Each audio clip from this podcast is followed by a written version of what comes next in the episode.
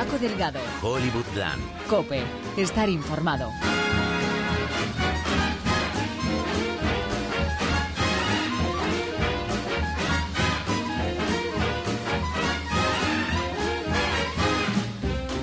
Uy, uy, uy, qué calorcito está haciendo esta semana en Madrid. Mucha gente ahí diciendo por ahí que es el verano de San Martín.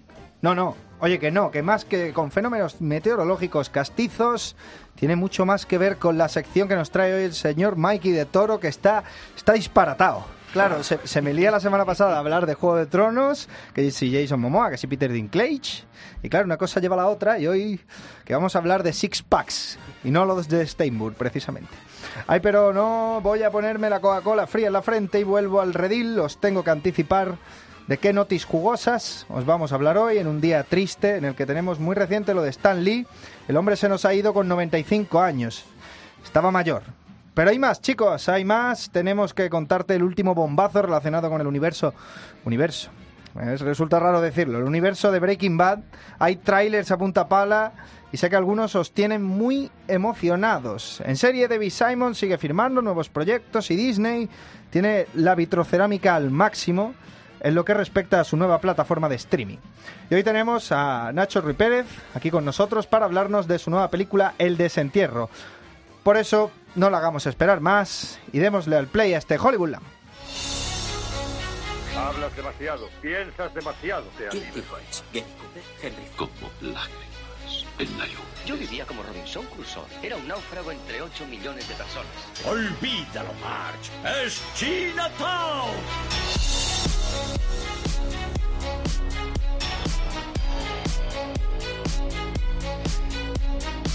Y tenemos que empezar con el bombazo de la semana. Tras Better Call Saul tendremos película de Breaking Bad, pero es que parece que los fans somos los últimos en enterarnos porque empieza a rodarse este mismo mes. Sabemos poquitas cosas. Que me acelero, que me acelero. Que Vince Gilligan está tras el guion después de haber participado en la precuela centrada en Saul Goodman y en el remake de habla hispana Metástasis. La otra cosa que sabemos que no será precuela, será una secuela, pero ¿seguiremos las andanzas de Skyler? No, las de Jesse Pinkman. Jesse. Jesse, Jesse. Jesse. Jesse. Jesse. Jesse. Jesse. Jesse. Jesse. Jesse. Jesse. Jesse. Jesse. Jesse Pinkman. Jesse. Jesse. Jesse. Jesse. Jesse Pinkman. La cuestión es que no sabemos en qué punto se encontrará el personaje, pero parece que no tardaremos mucho en enterarnos. La cuestión también por esclarecer es si se trata de una película original de AMC a estrenar en televisión o si se estrenará en las salas. Y es que AMC recientemente anunció que las películas secuelas de The Walking Dead no aparecerán en taquilla. A ver qué pasa con esta.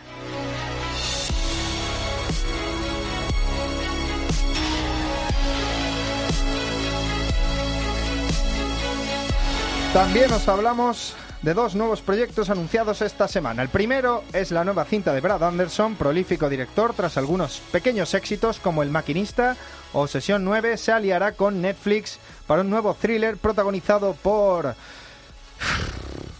Sam Worthington. Bueno, vamos a ello. No, no me mires así, Mikey. Me haces decirlo. Es un drama de un hombre que ha perdido a su familia. Guión de Alan B. McElroy, caballero que escribió 666, Carretera al Infierno. Produce Paul Schiff. Bueno, que lo mismo estoy siendo duro. Hay gente hablando muy bien de Manhattan, una bomber, también en Netflix, y estas se estrenan 2019. Y quien sí nos tiene más emocionados es el nuevo proyecto de David Lowery. El director de En un lugar sin ley se está empachando de rodajes por empezar. Ahora mismo está escribiendo una nueva adaptación de Peter Pan para Disney tras la colaboración en Peter y el Dragón y el remake de Exploradores que realizará junto a Kariyogi Fukunaga. El de Detective, vaya. Que todo hay que explicarlo. Esta nueva será una adaptación de la historia popular de Sir Gawain y el Caballero Verde, ambientada en el contexto del mito artúrico. Produce A24, con quien ya realizó Lowery a Ghost Story.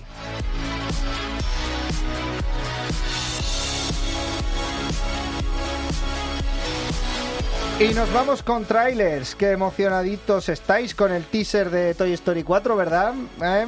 ¿Eh? Muy bonito todo. Tom Hanks dice que vais a llorar todavía más y tal y tal y tal. La pesca de siempre, pero a mí el quiebro de cintura me lo ha dado otra cinta de animación. Y es una, una adaptación la mar de peculiar.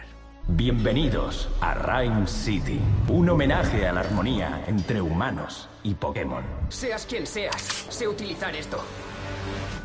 Deja la grapadora o te electrocuto. ¿Has, has hablado? Intento hablar con la peña y solo oyen pica pica. Lo habéis oído, ¿no? ¡Pica, pica! Sí, pica, pica, pica. Es una monada. Tú sí que eres una monada, que no me entienden, chaval. ¿Es que nadie lo oye? No, Mikey, ahora dile a Warner que no me dé el cheque. Um, no, no, en serio.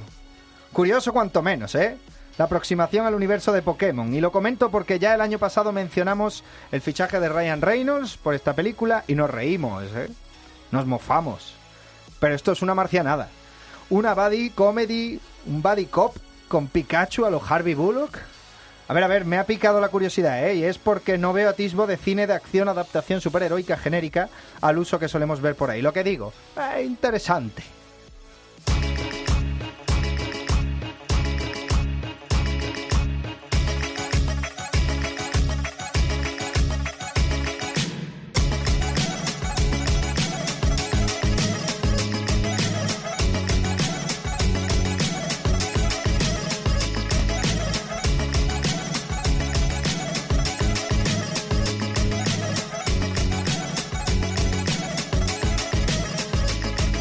Como interesante también es lo que me trae Mikey de Toro. A ver, los bien. hombres más sexys.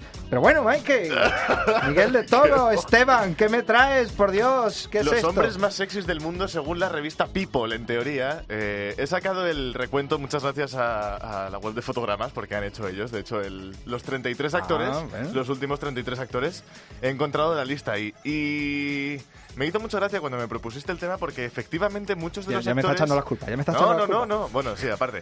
Eh, tiene mucha gracia porque efectivamente tiene algo que ver con o su carrera profesional o yo creo, bueno, en el, en el tema de, de que el que probablemente sea este año, con un tema de Oscars, pero bueno, o de ser un poco políticamente correctos, digamos, porque este año, 2018, eh, el elegido a hombre más sexy del mundo, con todo mi pesar y con también todo mi cariño, ha sido para Idris Elba.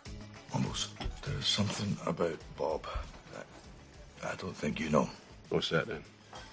But he's a puff. How the fuck did you know that? Come on, everyone knows he's a flamer. You're the only one that doesn't know. He likes the boys. It's sausage and beans all day long, mate. What the fuck are you talking about? Did he make a pass at you? Yes, he fucking did. So what's the problem? Hey? It was supposed to be his last night. You took care of him. That's what friends do for one another. Well done. And I won't tell the chaps.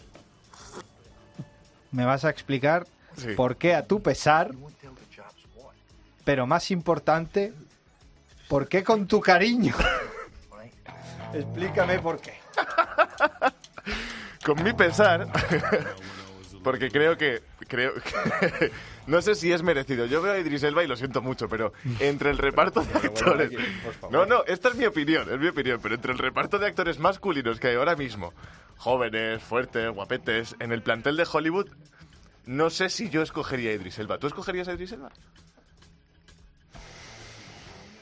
¿De verdad? es una situación complicada, esto es una situación ¿Pero por difícil, pero a mí me gustan los maduros, Mikey. Bueno, me gustan los es que te maduros, los tengo que maduros, reconocer. Esto es ¿Dónde está Zac Efron? eh, yo, yo a mí me gustan los maduros. Vale, fenomenal. A mí no, pero oye, con todo mi cariño porque es un actorazo. Estaba recordando eh, esto que acabáis de escuchar. Es uno de los fragmentos de la película Rock and Rolla del director Guy Ritchie, de la que está sonando esta maravillosa canción ahora.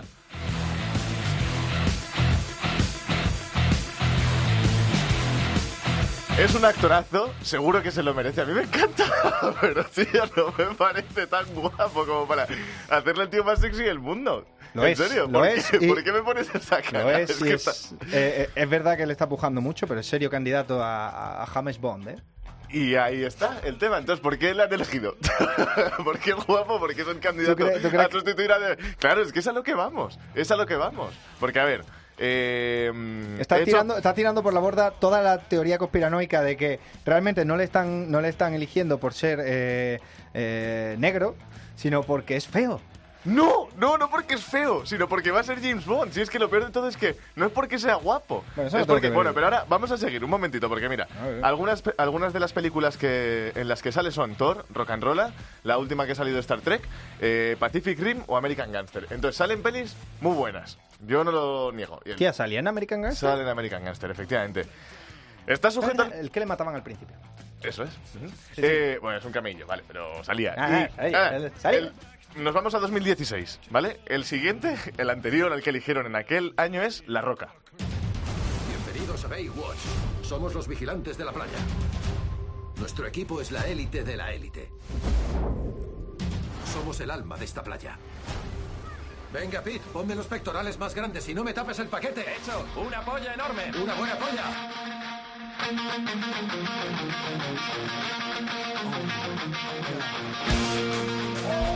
Entonces, a lo que vamos. Si en 2016 eligen a La Roca Dwayne Johnson como hombre más sexy del mundo, cosa que no le voy a quitar razón porque joder. pero- Cuidado con lo que dice ahora porque te puede hacer un retratado importante. No, ¿eh? no, no, porque no. La Roca más o menos va en la misma quinta ¿eh? de Idris Elba. Eh, efectivamente, porque ¿qué Cuidado. pasó en 2016? Fast and Furious 7 Ah. empieza a entrar en el cine comercial, a ser una imagen, porque tú sabes que el club de fans de este tío es el mayor club de fans que tiene todo Hollywood, tío. Es en serio, este tío le sigue gente con un cariño, con un re- el pavo regaló una furgoneta, una jodida pick-up a uno de sus fans. Es lo que tiene currarse las redes sociales.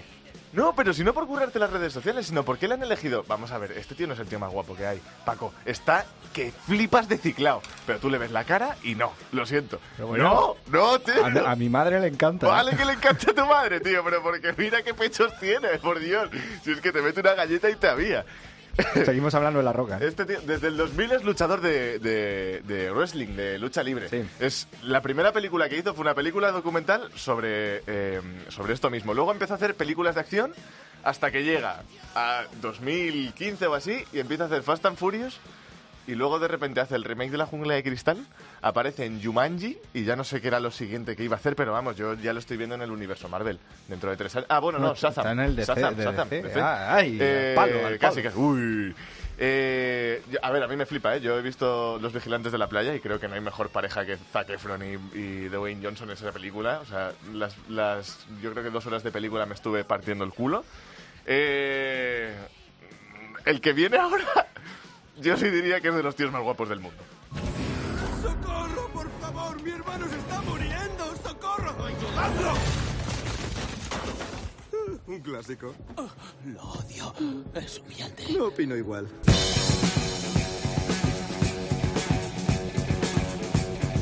Te ha puesto cara del zapataki, ¿eh? O sea, cuando eliges, vale, voy a, sigo en la misma línea, porque Chris Hemsworth empezó a ganar fama con Thor. Es verdad que empezó a destacar un montón, no es, efectivamente no es el mejor actor que hemos visto en la pantalla, ha ido mejorando, todo se ha dicho. Eh, creo que en España gana bastante con el doblaje, aunque tiene un bozarrón el tío que no veas en inglés. Te iba a decir, no- no sé yo qué decirte, ¿eh? porque tiene una voz en, Porque me da la sensación como que el, el que le dobla, que no me acuerdo ahora mismo el nombre, perdóname, eh, le pega unos matices que no veas. Pero bueno, también es porque estoy muy acostumbrado al doblaje, muy poco Oh, al. eh, detalles de, de profesional del doblaje. Eh, son cositas, cositas. Eh, este tío empieza a ganar un montón de fama con Thor. Pero claro, aquí la- a lo que entro yo es efectivamente a que es muy guapo, pero ha tenido como un impacto social porque es un tío que dona un montón de dinero, que tiene una familia grande, está casado con el Zapataki y se ve como que tiene una familia muy unida, sobre todo viendo lo que pasa últimamente, por ejemplo, entre Brad Pitt y Angelina Jolie o cosas así, otro del que hablaremos. Si quieres, no, yo si quieres tengo aquí apuntado desde, a sacar los trapos desde sucios ahora del pobre 2018 Brad Pitt. hasta 1985 los tíos más guapos, casi, casi todos. Eh, el- la cosa es que efectivamente tú eh, coges a Chris Hemsworth y dices, mide 1,92, ¿vale? Porque ya es un tamaño. Eh, su brazo es como mis dos piernas juntos. Está casado con el Zapataki, es el más fuerte del universo Marvel. Hace surf. Es el único de Marvel que no ha dicho que se va, sino que se toma un descanso y es guapo. Ahí te voy a meter un matiz. A ver, ¿tiene los ojos azules? ¿Es No. australiano? No, Puedo seguir, ¿eh? casi, casi no se hace la segunda de los Vengadores por culpa de Chris Hemsworth. Porque pidió un aumento de, de sueldo y ¿Merecido? casi revienta la, seg- la- la producción ¿Y de la le dieron segunda el película. aumento de sueldo? Le dieron un Porque era merecido. Vamos al siguiente, vamos con Ryan Reynolds.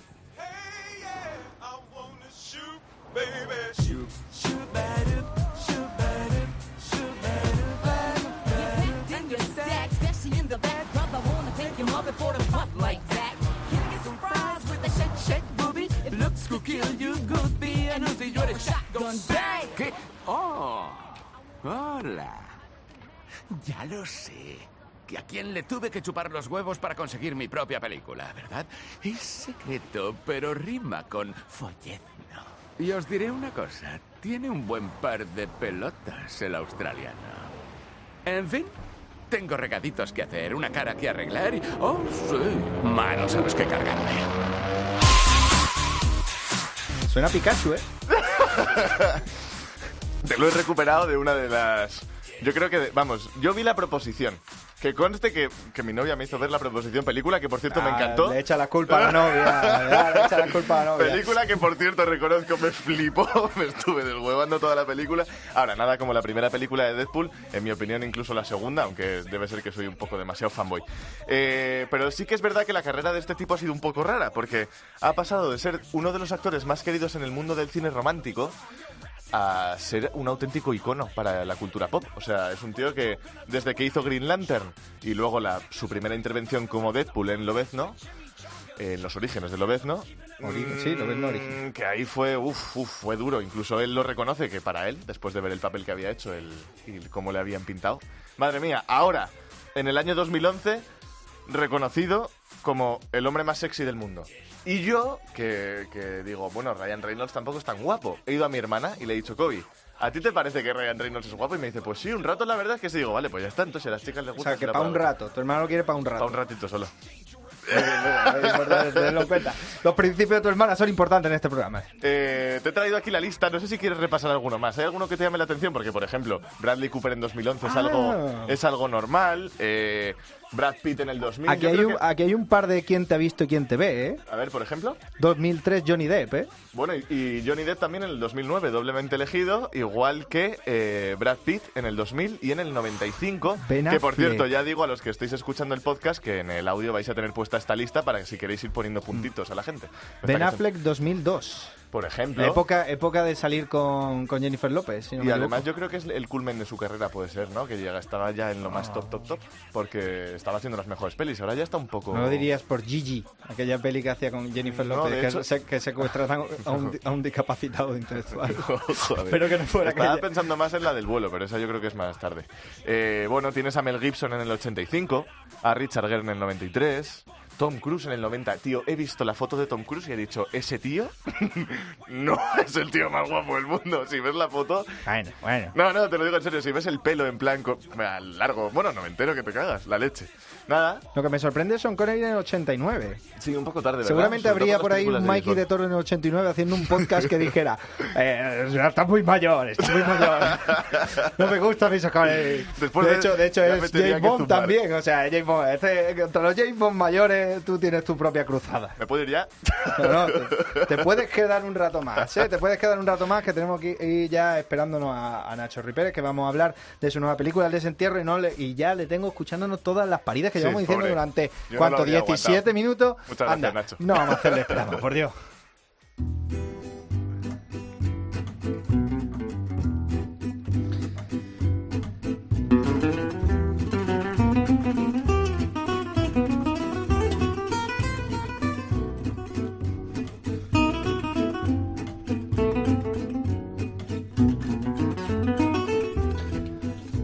Bueno, Nacho Ruiz Pérez, bienvenido a Hollywoodland. Muchas gracias. Estoy aquí echándome unas risas con los compañeros Mike y Marco, que no nos conocíamos, pero ya es casi como si nos conocíamos de toda la vida. Porque la pregunta, evidentemente, antes de, y, y más importante que nada, antes de hablar de tu película, es, eh, ¿te parece guapo Idris Elba?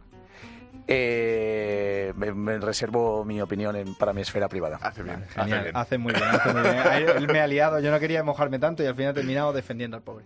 Bueno, vamos a hablar de tu peli, que estrenas esta semana El Desentierro. Es tu primera película, o sea... Me ha gustado como lo has dicho en la presentación, ¿no? Antes de... Porque decías, es su siguiente película y realmente es la primera. Pero me gusta porque yo los cortometrajes también los llamo películas. En realidad son películas, son pelis, pelis cortas, ¿no? De, de menos duración. Pero sí, es la primera vez que me enfrento a, un, a un largometraje, en esto detrás de las cámaras, y con bueno y un largometraje no pequeño, es una película grande con un presupuesto de, de dos millones y medio. Y, y bueno, y con, una, con un casting muy abierto, internacional, con, con, es una coproducción argentina, hispano-argentina, y también tenemos actores como, por ejemplo, no sé si lo habéis visto, pero la figura de Arben Arbarkarak, que lo tenemos en dos películas de Harry Potter o, o interpretando con Liam Neeson la, la peli de, de, de, de venganza, de Taken. Y, y, bueno, pues esto sí, esto es una gran presión que tienes así en la espalda cuando, cuando empiezas la película, pero que en realidad, gracias a, a que he estado rodeado de muy buenos profesionales, no lo, lo he podido llevar muy bien. ¿Qué raza, ¿Qué raza tiene la peli? ¿Qué pedigrí? ¿Qué? ¿De, qué, ¿De qué tipo de peli estamos hablando? Quieres saber lo que hay dentro de, de, de, de mi cerebro, ¿no? O algo sí. así. Eh, hay, hay, una, hay, una, hay un juego de géneros. Hay una si lo dijéramos así en plan pedante, sería una hibridación genérica. Uh -huh. ¿eh? Entonces, eh, a mí me gusta pensar que la base es de thriller, eh, pero también hay algo de crítica, también hay algo de, de, de crítica por la parte del humor, ¿no? de sátira. Tenemos algo de, de, western, tenemos algo de, de, cine clásico negro, lo que sería la, el, el, el cine noir, ¿no? O sea que la gente se lo va a pasar bien, creo, viéndola. Yo, de hecho, te iba a comentar que a mí me ha chocado. Eh, hace tiempo que le eché un ojo a la, a la promoción de la película.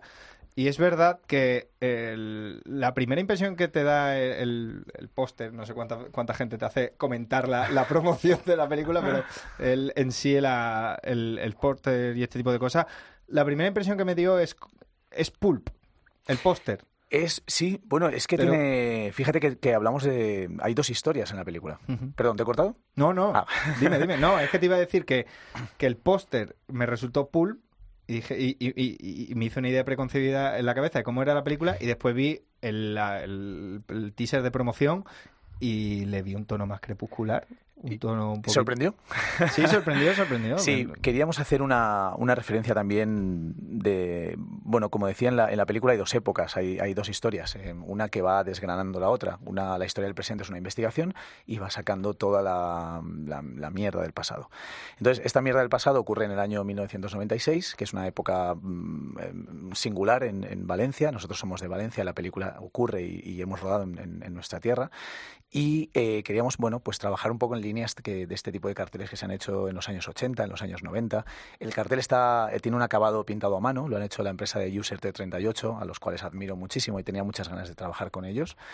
Eh, y me gusta mucho, la verdad. Me gusta mucho, aunque sé que es un cartel eh, abigarrado y con muchos elementos, pero esta cosa de poder volver a, a, pintar a mano los carteles y no hacer otra composición de Photoshop, que claro que tiene Photoshop, pero, pero que finalmente pueda haber un artista pintando a mano algo que has hecho previamente en, en Photoshop, me parece que es un homenaje a ese tipo de, de carteles que se hacían antes. ¿Por qué crees que las productoras no hacen eso ya?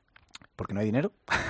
por, por, por tema de dinero. Y porque no se atreven, quizás no lo sé. Eh, también es difícil. Los productores también muchas veces eh, piensan en, igual que nosotros. Nosotros pensamos en referentes también para, para dar el salto y poder hacer otra, otra película que bebe de muchas otras películas anteriores. Pero ellos también piensan siempre en, en, en referentes eh, muy cercanos, porque es lo que si algo ha tenido éxito, ¿por qué no volverlo a repetir? ¿no? Entonces, claro, cuando les vas con una idea quizás de no, vamos a hacer algo como homenaje a los, a los años, no sé qué, no, no, no, tío, hazme, vamos a hacer algo más comercial. ¿Y qué es comercial a día de hoy? Yo no, no sé, nadie tiene, nadie tiene la, la varita mágica para... Bueno, a mí me resulta llamativo que, bueno, de entrada es tu primera película, pero me estás hablando de, de, del empeño y la idea que tuvisteis para, para el tema del póster. No sé cuántos directores eh, se pueden sentar y decir, ah, pues la idea que tuvimos para el póster, tal, si tienen mano en ese tipo de cosas, o si siquiera se preocupan en ese, en ese yo, tipo de Yo es que me he dedicado a eso, entonces tengo ah. la... Lo que pasa que en esta película no quería hacerlo porque me parecía que no iba a salir bien esta cosa que tenemos de este pudor de no, esto que lo hagan. Sí que debo decir que el, el título, por ejemplo, el diseño, es eh, lo hice yo y fue una cosa como bastante. Lo hice por, después de rodar, teníamos que hacer lo típico de las camisetas de rodaje y, y por la noche, cuando llegué cansadísimo a casa, eh, a las 2 de la mañana me, pon, me, puse con el Photoshop así con el portátil rápidamente y finalmente nos gustó tanto que fue lo que se quedó en el. En el se lo pasé a, a la empresa, les gustó y lo incorporamos al grafismo de la película. Hablando de nos gustó tanto, de nos de, de vosotros, del equipo. Eh, te quería preguntar por una cosa que me ha, he leído por ahí, me, ha llamado mucho la atención, es que eh, tu equipo de rodaje son tus colegas de la universidad. Yo soy muy piña. soy muy piña y es verdad, siempre hablo de. Parezco Gollum, ¿no? Diciendo. eh, no, soy- y no es un plural majestático, es un plural real. Eh, arrastro una serie de, frikis, amigos, colaboradores que sin ellos no, no sería posible. Y he descubierto también nuevos colaboradores eh, que le han dado pulmón y sangre y, y toda la película, como por ejemplo el caso de, Carlos Pérez eh, o Mario Fernández Alonso, que es el co-guionista de la película. Y, y de alguna forma es gente que se va incorporando a tu vida y yo no lo veo como... O sea, yo- es muy raro que a mí me oigáis decir mi película, porque primero porque sería falso. ¿no? La película, no, el director cumplimos un rol muy determinado, igual que todos los demás eh, jefes de equipo o gente que trabaja en la peli, pero para mí esta gente es, es crucial. O sea, son como mis amigos y yo en un rodaje me lo tengo que pasar bien, porque si no, no... Evidentemente hay días malos, hay días complicados, hay días que, que, que discutes y, y- y te quieres matar los unos a los otros, pero si no está ahí esa gente a la que quieres, posiblemente esos días hagan mucho peor de lo que podría ser. ¿Cómo es trabajar con, con, con un reparto tan, tan, tan cosmopolita? Porque tienes eh, varios actores argentinos, porque la propia trama lo, lo requiere, pero también mucho personaje del este. O sea, tienes una, una amalgama y una Macedonia. ¿Cómo, ¿Cómo se maneja eso? Pues es, es complicado, eh, es un reto. Yo, mi nivel de inglés es, es paupérrimo, es decir, tengo un nivel muy malo de inglés, lo reconozco, eh, pero al final, si dos se quieren entender, se acaban entendiendo. Entonces, eh, aquello siempre decíamos que más que un rodaje parecía la ONU, porque Mm. ya no sabíamos ni qué hablábamos ni qué, ni qué pasaba allí. Pero sí, por una parte está la, la parte de la, de la coproducción, tenemos actores argentinos, como el caso de Leonardo Sbaralia, que, que es un actor muy conocido y que hace un, un papel muy interesante en la película, y su hijo, que es el, el protagonista de la, de la trama del presente, que es eh, Michel Noer, que no lo conocía, la verdad, y me- me- el productor me sugirió, eh, Chimo Pérez, el productor ejecutivo de la peli, me sugirió ir a Buenos Aires a hacer un casting y, y, bueno, yo ya lo había visto él y sobre todo había visto entrevistas, lo había escuchado hablar, que me parece algo más interesante incluso que verlo trabajar. Antes quiero oír cómo hablan y quiero ver qué tienen en el, en el melón, ¿no? Y me pareció tan guay y sin embargo me fui a hacer el casting y voy a estar seguro. Y, y sí, fue él, fue él claramente. Y luego, pues toda la parte de la liga albanesa, realmente el único albanés real que es, es Sarben Albarkarak, que hablábamos antes de él. Y el resto, pues tenemos una actriz de Turquía, tenemos una actriz de Rumanía, tenemos de, de- de varios países que tuvieron que trabajar ese idioma y ese acento con, con varios coaches. Michelle Noer, que... Coach, coach, que coach. es- coach. Ha quedado- Ya, ha que- ha quedado claro lo Te hemos entendido, te hemos entendido. Que, mm, a mirando, repasando un poco también la carrera, por ejemplo, del hecho un, un vistazo a la filmografía de Michel Noé, que habrá mucha gente que nos escuche que no sabrá quién es. eh, lo que encuentra es eh, mucha telenovela argentina. No sé si, si hablándolo con él, has comentado si el, el tema de dar un salto es verdad. Es verdad que él ya aparece en una película de Hollywood, en una película con, con Carl Urban, de la que eh, no me acuerdo del nombre. no me acuerdo del nombre, un remake. Pero entonces te iba a preguntar si, si en ese, si en ese sentido de, de que para él, bueno, pasar eh, de una producción de, de esta magnitud a un país completamente diferente, si pa- particularmente con él fue, fue fácil a la hora de ya empezar a rodar. Muy fácil a riesgo de que pueda sonar a, a topicazo, pero es la pura realidad. Michel es un actor súper poliédrico, fácil, camaleónico, entregadísimo al trabajo, de verdad lo digo, es un, es un nerd total, o sea, es un tipo que tiene referencias de todo, que lee, que es culto, que es guapo, que es, es el, el prototipo de, de persona a la que envidiarías. Hay que Y- apuntarlo para la lista, ¿eh? Para la lista, para aquí, para aquí, para la, sí, para la lista para el año que viene. Apúntalo por ahí, ¿eh?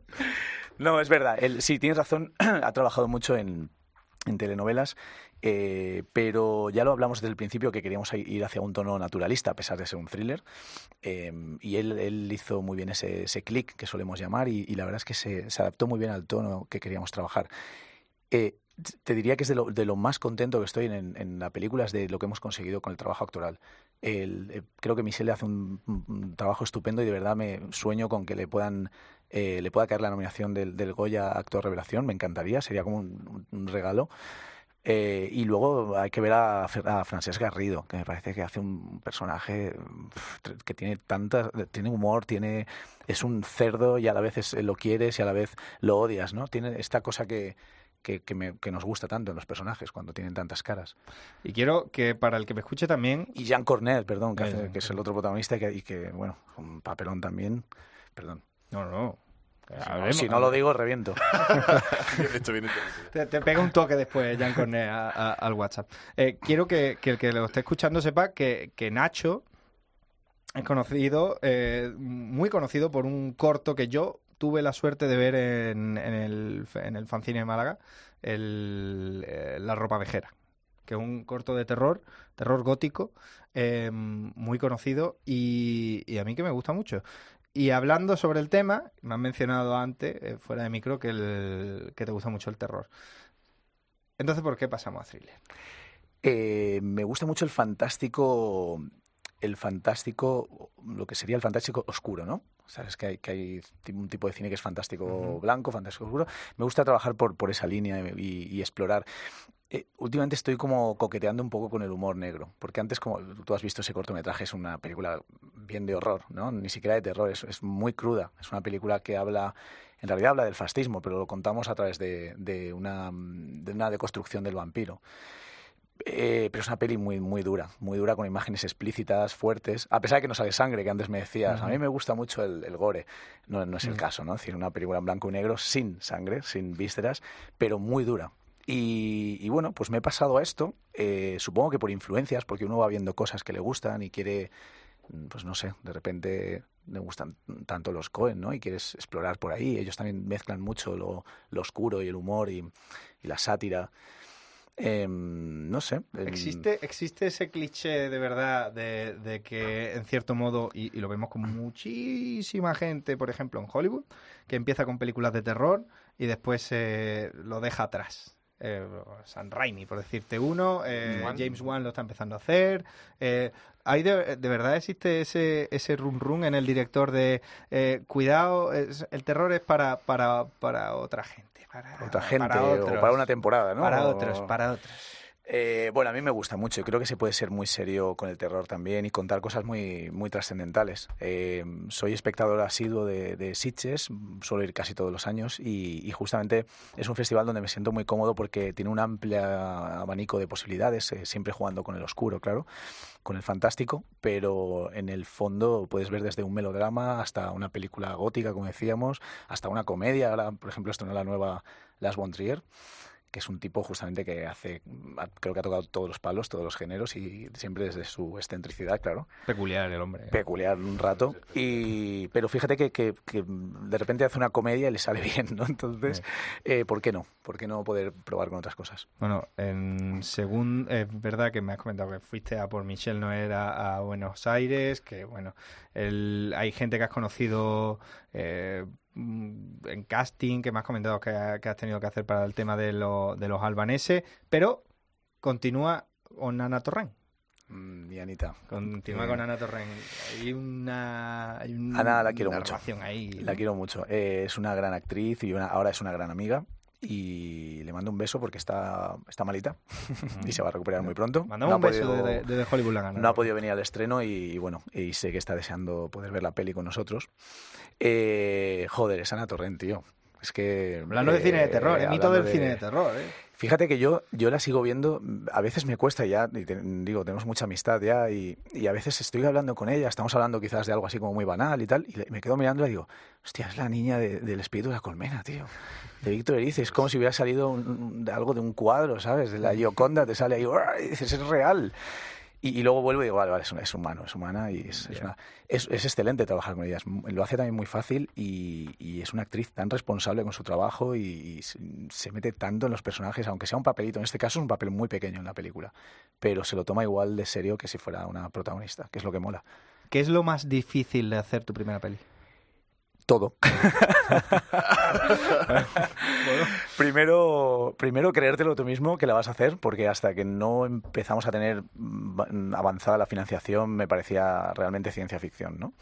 Y, y luego pues enfrentarte a todos los tópicos que, piensas, bueno, esto a mí no me va a pasar, ¿no? Y, y no, te pasan porque, porque, bueno, porque está todo inventado, estás en un rodaje y la mecánica está inventada y la gente va allí con una disciplina que ya saben lo que, lo que van a hacer y, y tú estás allí como un pollo mirando hacia todos lados y de repente pasa lo que todo el mundo te había dicho que te iba a pasar y tú decías, no, no, esto a mí no me va a pasar.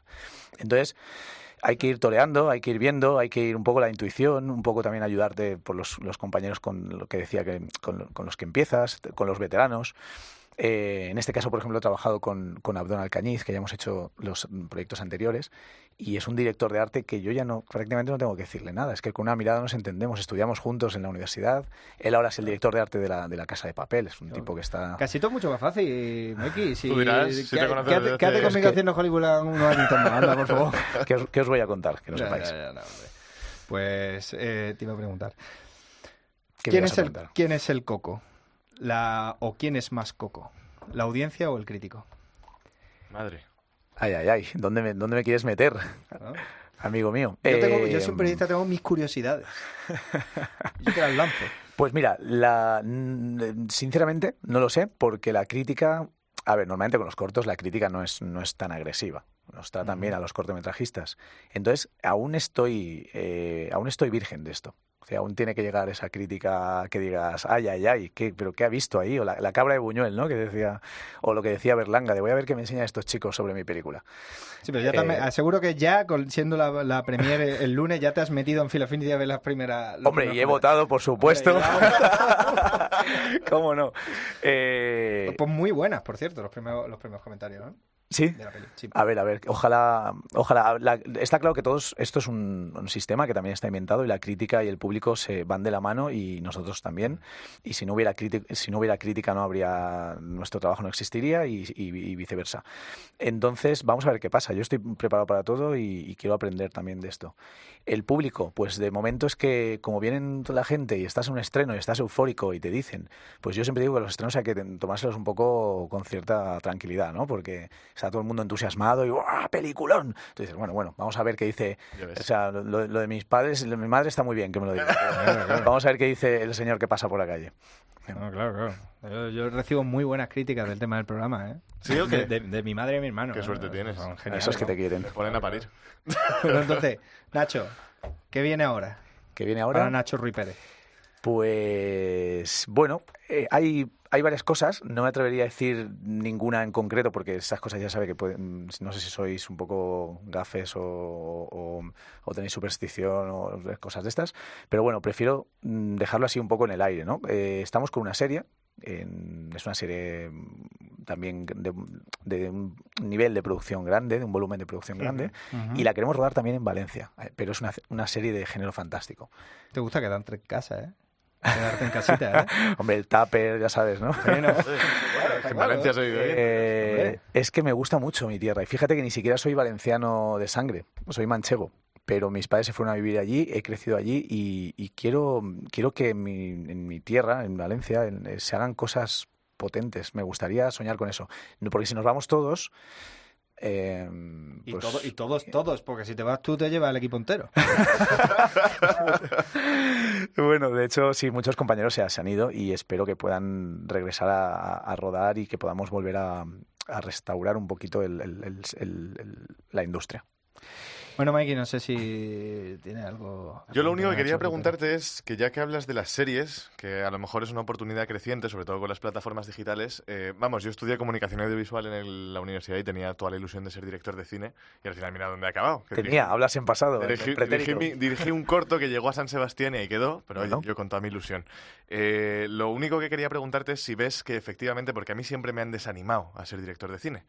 Eh, por lo complicado que es el entorno. Eso es porque no has venido a mis clases.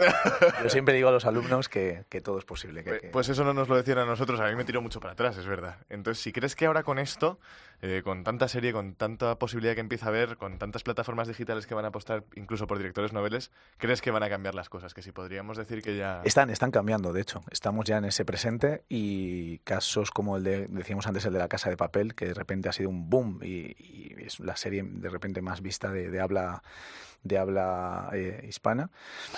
Em, sí, sí, sí, por supuesto. Yo es que suelo ser muy optimista con este tipo de cosas y no hay más que verlo. O sea, que no es que digas que está pasando ya, está, están apostando por eso, las chicas del cable, etcétera, etcétera, ¿no? Eh, sí, yo creo que, que vamos hacia un, hacia un lugar bueno y, y creo que hay gente con mucho talento en este país y, y que efectivamente van a salir cosas eh, que no tienen nada que envidiar a, a las series, mm, por decir algo, norteamericanas. ¿no? Bueno, Nacho Rui Pérez, no director novel, porque ya ha dirigido cortos y ya hemos dejado claro que los cortos son películas también. Sí. Estrena este viernes El Desentierro en cines. Eh, muchísimas gracias por estar con nosotros. Si quiere quédate un ratito más, que todavía queda un ratito más de Hollywoodland.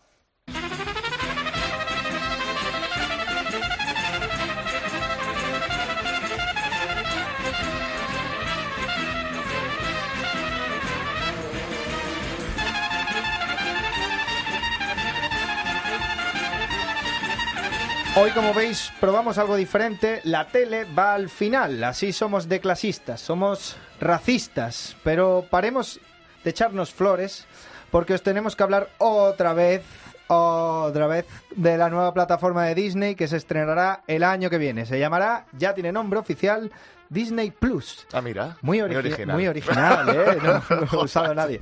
Y se dividirá, se dividirá en cinco partes o cinco pestañas, lo que le llaman los americanos un hub.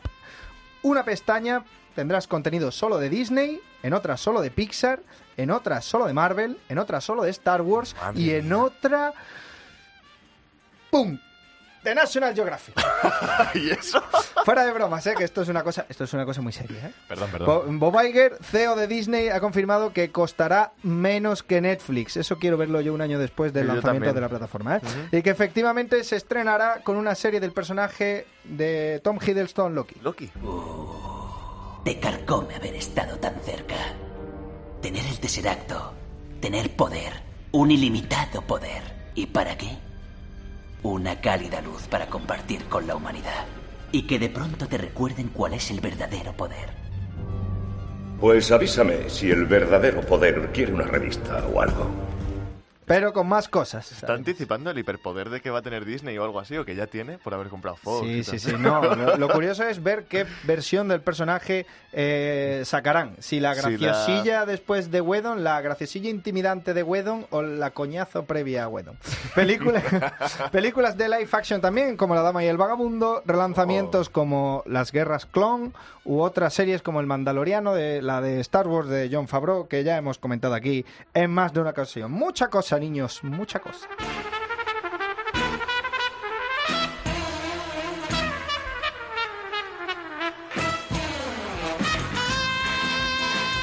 David Simon, del que ya os hablamos la temporada pasada, el creador de The Wire, que a HBO le había encargado una nueva serie ambientada en la Guerra Civil Española.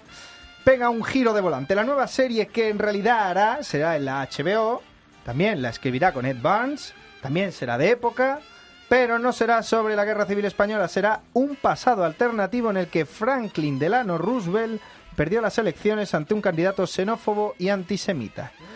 Gusta, gusta el argumento, ¿eh? gusta el tema de los dirigentes anti algo y xenófobos en Hollywood. Esto es una tendencia que no va a acabar.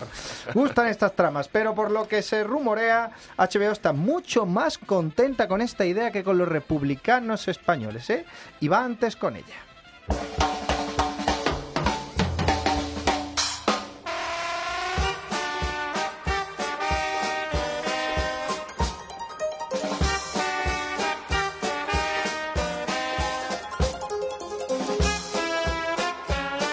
Antes de irnos del cabaret, nos despedimos recordándote que puedes escuchar todos los programas de esta y la temporada pasada de Hollywoodland y también los de aquella preciosidad que se llama Cope y Acción en la Mm. página web de Hollywoodland de Cope o puedes seguirnos en arroba hollywoodcope o en el Facebook de Hollywoodland. Y muchísimas gracias también tengo que dar por venir a Nacho Rui Pérez, por hablarnos de su película. Muchísimas gracias. eh, sois más guapos en directo. ¿eh? Hombre, hombre, sobre todo Mikey, ¿eh? Sí, una cosa. Y sobre todo Idris Elba. Muchísimas ma- gracias, Mikey, también por, por venir una semana más, Sí, aunque te tengo encadenado del sí, pie, te tengo Mm. encadenado del pie. Aquí estaré la semana Y que viene. nos vamos recordando también al hombre, a Stan Lee, que lo echemos de menos o no. Es toda una influencia para aquellos que crecimos con cómics del trepamuros en las manos. Excelsior. Spider-Man recibirá la llave de la ciudad. Salva a la hija de un capitán de policía. ¿Sabe? Yo creo que hay una persona que sí puede marcar la diferencia. Y no hay más.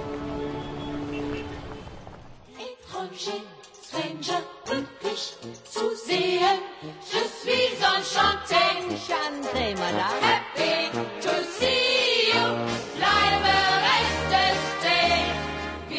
Que no me voy, que no me voy, que el lunes que viene hay otro capítulo de Hollywood. Hasta el lunes, no, el martes, Mikey, el martes. El miércoles. El miércoles el martes.